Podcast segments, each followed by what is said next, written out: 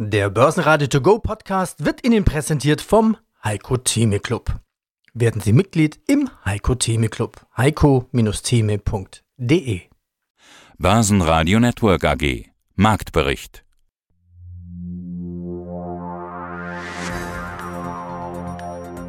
Naja gut, okay, wir wissen ja, die Börsen haben kurze Beine. Trotzdem ist es eine Meldung wert. So gegen 17 Uhr kam am Donnerstag die Meldung, Ahmed Laschet signalisiert seinen Rücktritt als CDU-Chef.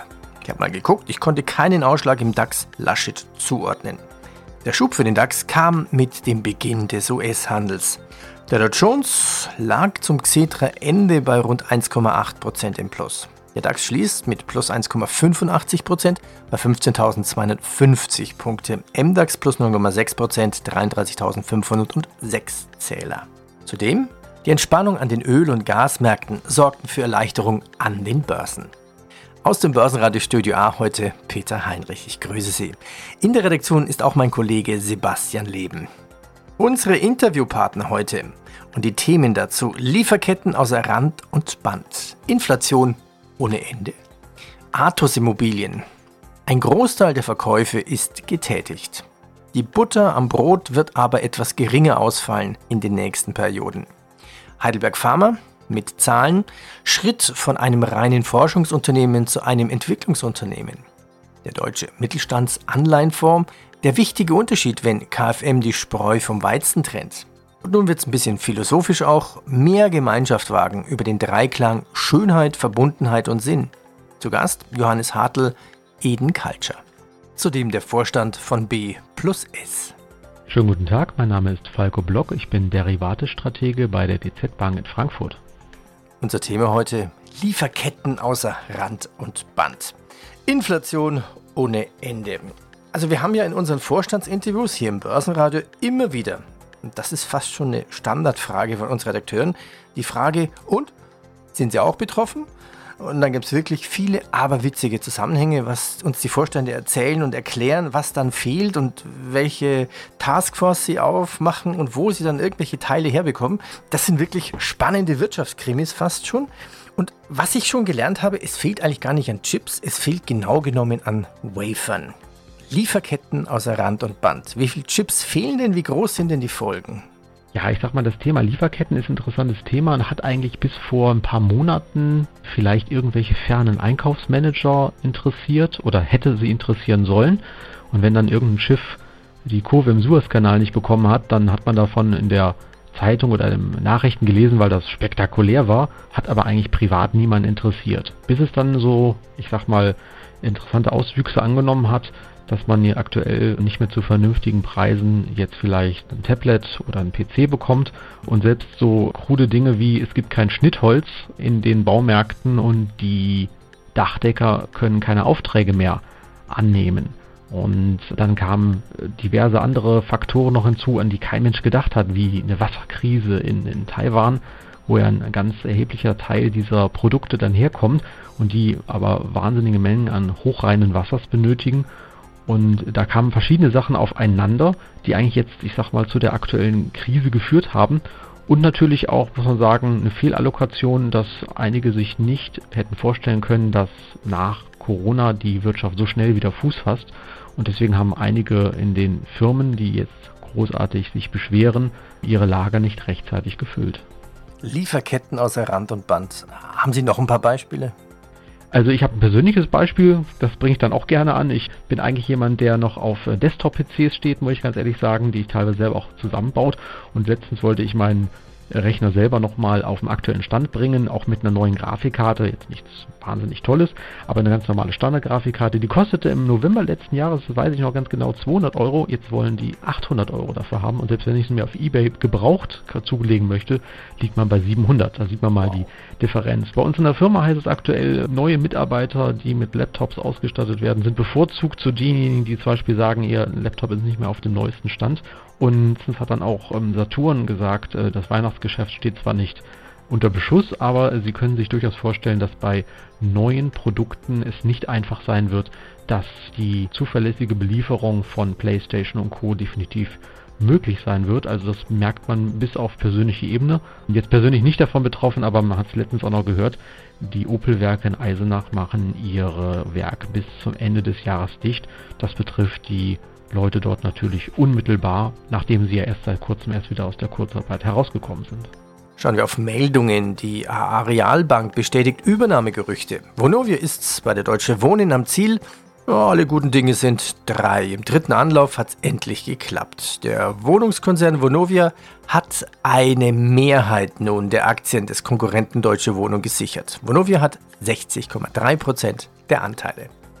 Die Deutsche Post DRL kündigt höhere Prognose an und nennt erste Eckdaten für Q3. Mein Name ist Jan Spitt-Brandt. Ich bin Finanzvorstand und Sprecher des Vorstands der Heidelberg Pharma AG.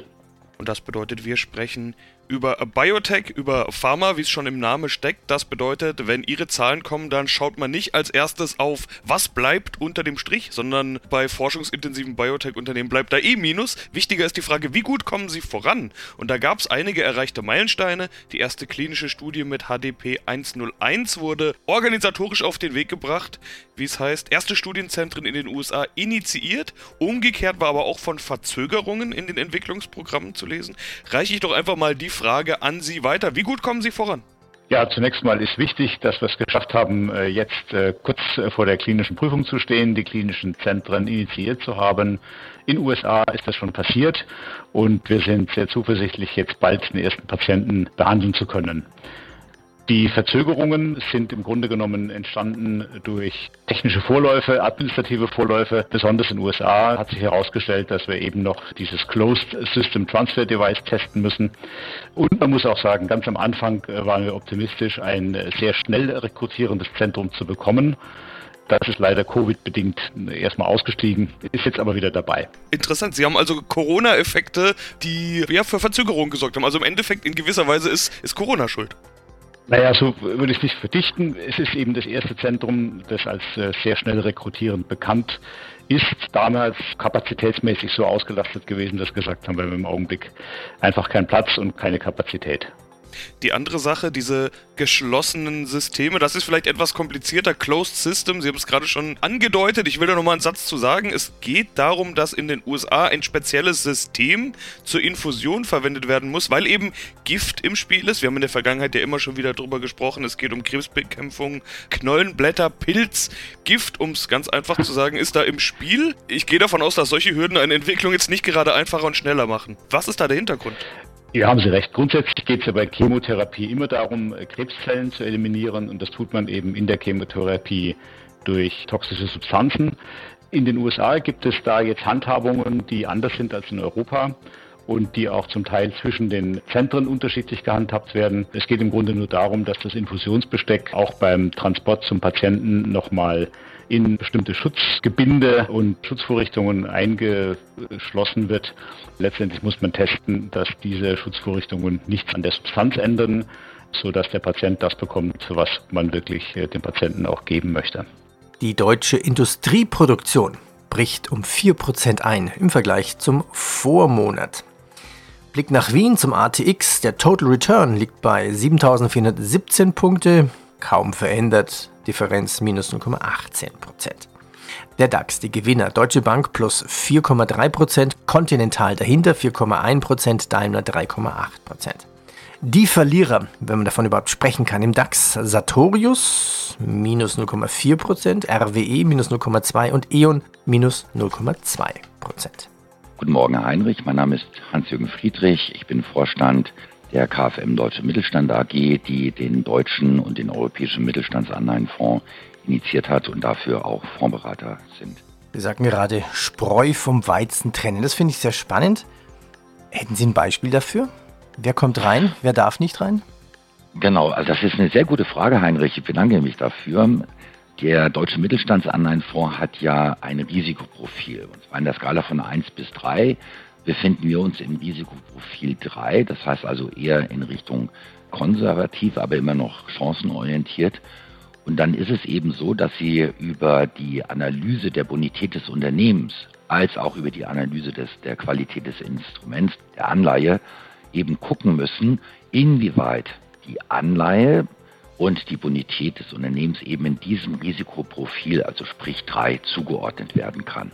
Das heißt, wir überwachen momentan für ganz Europa ein Gesamtemissionsvolumen von etwa 400 Milliarden. Und da gibt es durchaus interessante Zinscoupons. Also wir reden jetzt mal mit einem Zinscoupon, der überproportional besser ist als beispielsweise von Anleihen, die sich im Investment Grade befinden. Aber wir gucken dann, inwieweit eben dieser Coupon das Risiko, was man eingeht, auch tatsächlich richtig bepreist. Wir beide wissen, dass der Zinssatz, der immer draufsteht auf dem Coupon, letztendlich die Risikoprämie darstellt. Und hier gibt es einen ganz, ganz wichtigen Unterschied, den muss man einfach berücksichtigen. Viele Mittelstandsanleihen, die auf den Kapitalmarkt kommen, sind unbekannt und sie müssen eben diese Eintrittsbarriere, die müssen sie überwinden. Das überwinden sie unter anderem auch deshalb, dass sie einen überproportional guten Coupon erstmal draufschreiben. Hinzu kommt, dass die Mittelstandsanleihen im Vergleich jetzt zu den großen Industrieanleihen längst nicht so liquide sind. Dazu gibt es immer eine entsprechende Liquiditätsprämie. Und je nachdem, wie die Anleihe auf der Passivseite der Bilanz des Unternehmens eingebaut ist, also ist es eine Anleihe, die erstrangig grundpfandrechtlich abgesichert ist, oder ist es vielleicht eine Nachranganleihe oder sogar eine Anleihe, die dem Eigenkapital mit zugerechnet werden darf, kriegen Sie mal mehr, mal weniger da noch einen Zinskupon noch obendrauf, sodass Sie dann wie bei dem deutschen Mittelstandsanleihenfonds, wir sind da mit 92 Anleihen investiert, wir haben eine Durchschnittsrendite von 6,2 Prozent. Und ausgeschüttet wird schon über die gesamten Jahre immer eine Ausschüttungsrendite von oberhalb von 4 Prozent. Und das gelingt uns deshalb, weil wir insbesondere die Mittelstandsunternehmen raussuchen, die mit ihren Anleihen das Geschäftsmodell finanzieren mit der Zielsetzung, eben ihre Bonität zu verbessern. Dann passierte es leider Gottes im Verlauf der Zeit, dass tatsächlich die Bonität verbessert wurde und damit über die verbesserte Bonität der Anleihenemittent entweder die Möglichkeit hat, sich mit einem besseren oder für ihn preiswerteren Finanzinstrument zu finanzieren. Das könnte also dann ein Schuldschein sein, es könnte eine Konsortialfinanzierung sein über die Bank oder es könnte eine andere Anleihe sein, die in der Bepreisung eben, ich sage jetzt mal, besser ist für den, für den Emittenten. Und dann sagen wir immer mit einem lachenden und mit einem weinenden Auge, ja, wir haben das richtige Unternehmen, wir haben die Perle entdeckt. Wir haben hier die Spreu vom Weizen richtig getrennt, wunderbar. Wenngleich natürlich dann ein guter Coupon verloren geht. Wir sehen das gerade aktuell bei der Media und Games. Die werden nächste Woche dann ihre siebenprozentige Anleihe vorzeitig zurückbezahlen mit einem Kurs von 103. Haben wir alles richtig gemacht. Weitere Meldungen. Schaltbau. Carlyle will Delisting-Offerte vorlegen. Singulus hofft auf weiteren Solar-Großauftrag und Argento Real Estate bestätigt Aussichten für 2021. Mein Name ist Manfred Pammer. Ich bin Vorstand der Atos Immobilienaktiengesellschaft seit nunmehr dreieinhalb Jahren und kenne das Unternehmen seit mehr als 30 Jahren, war bei der Gründung involviert. Das heißt, Sie kennen die DNA. Sie sind als Projektentwickler, Investor und Vermieter in Oberösterreich und Wien tätig. Welche dieser Tätigkeiten ist denn gerade am meisten im Fokus? Also aktuell liegt der Fokus ganz klar auf der Vermietung. Das hat mehrere Gründe. Zum einen ist einmal die preisliche Entwicklung, die wir in den letzten Monaten feststellen haben müssen, leider sehr schwierig auf die Mieter abzuwälzen. Das heißt, die Projekte verteuern sich äh, fast stündlich und Grund und Boden ist sehr begrenzt verfügbar. Insofern schauen wir, dass wir die Leerstandsquote Richtung Null bewegen und somit Gutes für die Aktionäre tun welche Immobilien Sie tätig sind, haben wir auch schon besprochen. Den größten Teil mit drei Vierteln macht Wohnen aus. Sie haben mir aber in einem der letzten Gespräche gesagt, dass Sie einen Achter davor haben wollen. Also jenseits der 80 Prozent sollen es werden im Bereich Wohnen. Gerade da dürfte aber doch Projektieren wohl wichtig sein. Man singt ja schon lange das Lied des Wohnungsmangels oder äh, wie wollen Sie das dann erreichen? Eher durch Zukäufe? Beides richtig, ja. Also wir haben natürlich schon Sachen in der Pipeline und Umsetzung, die wir vor ja, eineinhalb, zwei Jahren gestartet haben. Dort ist ein markanter Wohnungsüberhang vorhanden. Also somit gehen wir davon aus, dass also die prozentuelle Zuordnung zum Wohnen einiges über 75 Prozent steigen wird. Eine zweite Möglichkeit, den Wohnungsanteil zu erhöhen, ist natürlich ein aktives Gegensteuern, indem man sich von Büro, Geschäfts-, Fachmarktzentren oder Gastronomie-Liegenschaften trennt. Da sind wir auch noch in Umsetzung und somit könnte also der Achter, ich sag 22 oder 2023 dann wirklich vorne stehen ja, Fachmarktzentren, Büro, Gastro, davon haben sie sich ja schon in den vergangenen Jahren reduziert. Wir haben im letzten Interview schon drüber gesprochen. Diese Strategie wird also fortgeführt, also dort eher reduzieren, um im Wohnen zu wachsen.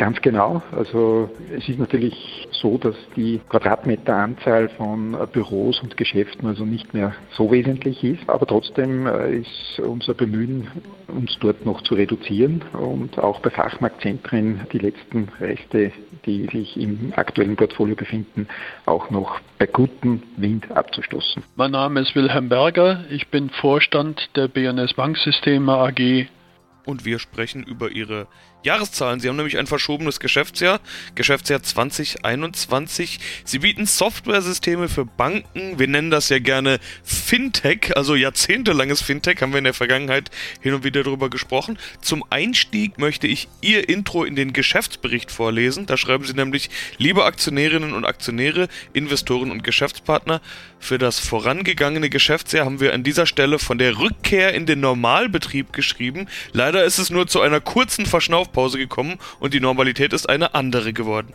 Berger, wie sieht denn die neue Normalität aus? Ja, es war eine kurze Verschnaufpause und dann kam die nächste Welle auf uns zu und hat speziell im Bereich der Neukundenakquisition ein paar Nachteile mit sich gebracht.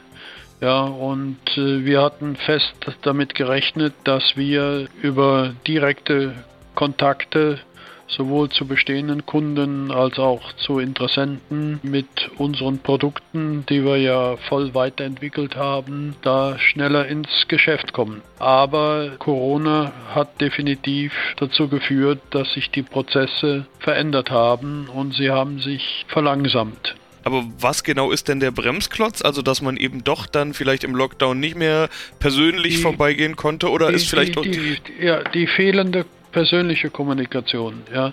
Software ist, ich darf das so sagen, auch irgendwo eine gewisse Vertrauenssache und Vertrauen bauen Sie nicht äh, über Telefon und über Videokonferenzen auf. Das können Sie die technische Abwicklung sehr schön machen. Sie können sich viel Reiseaufwand sparen. Ja, aber das persönliche Gespräch mit den Entscheidern, das geht einfach ab. Aber am Investitionsbedarf oder an der Investitionsbereitschaft mangelt es grundsätzlich nicht. Jetzt nicht mehr. Jetzt nicht mehr. Blick in die Zahlen, die haben Sie ja vorgelegt, das ist ja auch der Anlass, worüber wir sprechen. Die Zahlen haben sich verbessert gegenüber dem Vorjahr. Umsatz 10,4 Millionen nach 9,8 und ein EBIT von plus 0,2 nach minus 0,2 vor einem Jahr. Aber das Vergleichsjahr, das war eben die volle Corona-Ladung, so will ich es mal sagen, mit Augenzwinkern. Sie klingen jetzt aber nicht wirklich zufrieden, wenn ich dieses Eingangszitat mir gerade nochmal durchlese. Nein, es hätte besser aussehen können, weil wir gerade zum Geschäftsjahresende, also im Mai, Juni, noch einiges auftragsmäßig realisieren konnten. Aber es hat dann zeitlich nicht mehr gereicht, dass die Umsätze und die Anzahlungen, dass die halt in den Erlös genommen werden konnten. Wenn man das alles zusammen addiert, dann war das Geschäftsjahr gar nicht so schlecht. Aber leider hat sich der Schlussspurt in den Zahlen noch nicht wiedergefunden. Ich bedanke mich, dass Sie diesen Podcast hören. Hier nochmal der Tipp. Wenn Sie die Interviews und die Podcasts in Langversion hören wollen, gehen Sie auf börsenradio.de. Dort haben Sie die komplette Übersicht und auch das Archiv. Und hier finden Sie alle Interviews in Langform. Und bitte bewerten Sie uns in Ihrem Podcast-Kanal und abonnieren Sie uns. Ich bedanke mich. Und nun wird es etwas philosophisch laufen die Menschen den falschen Dingen nach. Ja, mit einem schönen iPhone ist wichtig, eine Handtasche, die muss rot sein mit einer bestimmten Marke. Ja, die müssen Likes haben bei Instagram. Wenn die, die Menschen es haben, sind sie trotzdem nicht glücklich oder unglücklich. Warum ist das so? Ja, weil der Mensch eben nicht von Chanel-Taschen und Handys alleine lebt, sondern von Sinn, Verbundenheit und Schönheit. Und das Problem ist, dass Menschen, die in existenzieller Not sind, ich war auch in vielen Ländern der Welt schon, wo es den Menschen nicht gut geht, die täuschen sich über das weniger leicht hinweg. Also sie sind sozusagen näher an den ganzen Sinnfragen dran und deswegen sind sie oft nicht unglücklicher. Es gibt in Afrika fast keinen Suizid. Also es gibt ähm, und es gibt extrem viel Suizid in westlichen Ländern. Es hat bestimmt viele Gründe, woran, woran es liegt, aber es ist einfach äh, trügerisch, ja ob man eine, eine tolle Uhr trägt oder eine ganz billige Uhr, die zeigt immer die gleiche Zeit an und irgendwann ist die Lebenszeit abgelaufen. Und es ist einfach trügerisch, diesen Werten alleine nachzulaufen. Also ich freue mich auch, dass, dass ich nicht hungern muss und dass ich mir immer wieder Schönes gönnen kann. Aber davon lebt der Mensch einfach nicht. Und das Problem ist aber, dass sich viele Menschen sehr lange damit sozusagen wie dopen, wie zufriedenstellen, bis es irgendwann bricht. Aber früher oder später bricht es. Ich möchte noch ein Beispiel dazu sagen. Mir fällt dann immer wieder auf, dass viele Deutsche in ihren schönen Einfamilienhäusern sind, mit dem schönen Auto vor der Tür, dem Webergrill ähm, im Garten. Und es braucht zwei Wochen oder drei Wochen, bis man sich verabredet und dann mit einer anderen Familie oder einem Ehepaar im Garten sitzt. Und viele Ausländer ist mir halt aufgefallen, auch während Corona-Zeiten oder auch so, die sitzen einfach am, am See, genießen den Sonnenuntergang, ähm, haben eine Gitarre ähm, und spielen irgendwelche Lieder und haben einfach Gemeinschaft und tun sich da viel leichter. Und ich glaube, dass es auch ein bisschen was mit unserer Kultur zu tun hat, dass wir uns schwer tun, uns oft über materielle Dinge mehr definieren als über Gemeinschaft und über Verbundenheit. Und das tut mir oft ein bisschen weh, weil ich mir manchmal was anderes gewünscht hätte oder immer noch was anderes wünsche und äh, versuche das aber in meinem Leben in einem kleinen Stück zu ändern und zu versuchen, mehr Gemeinschaft zu leben.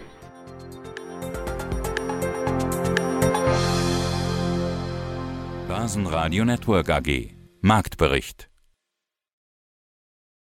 Der Börsenradio To Go Podcast wurde Ihnen präsentiert vom Heiko Theme Club. Werden Sie Mitglied im Heiko Theme Club. heiko-theme.de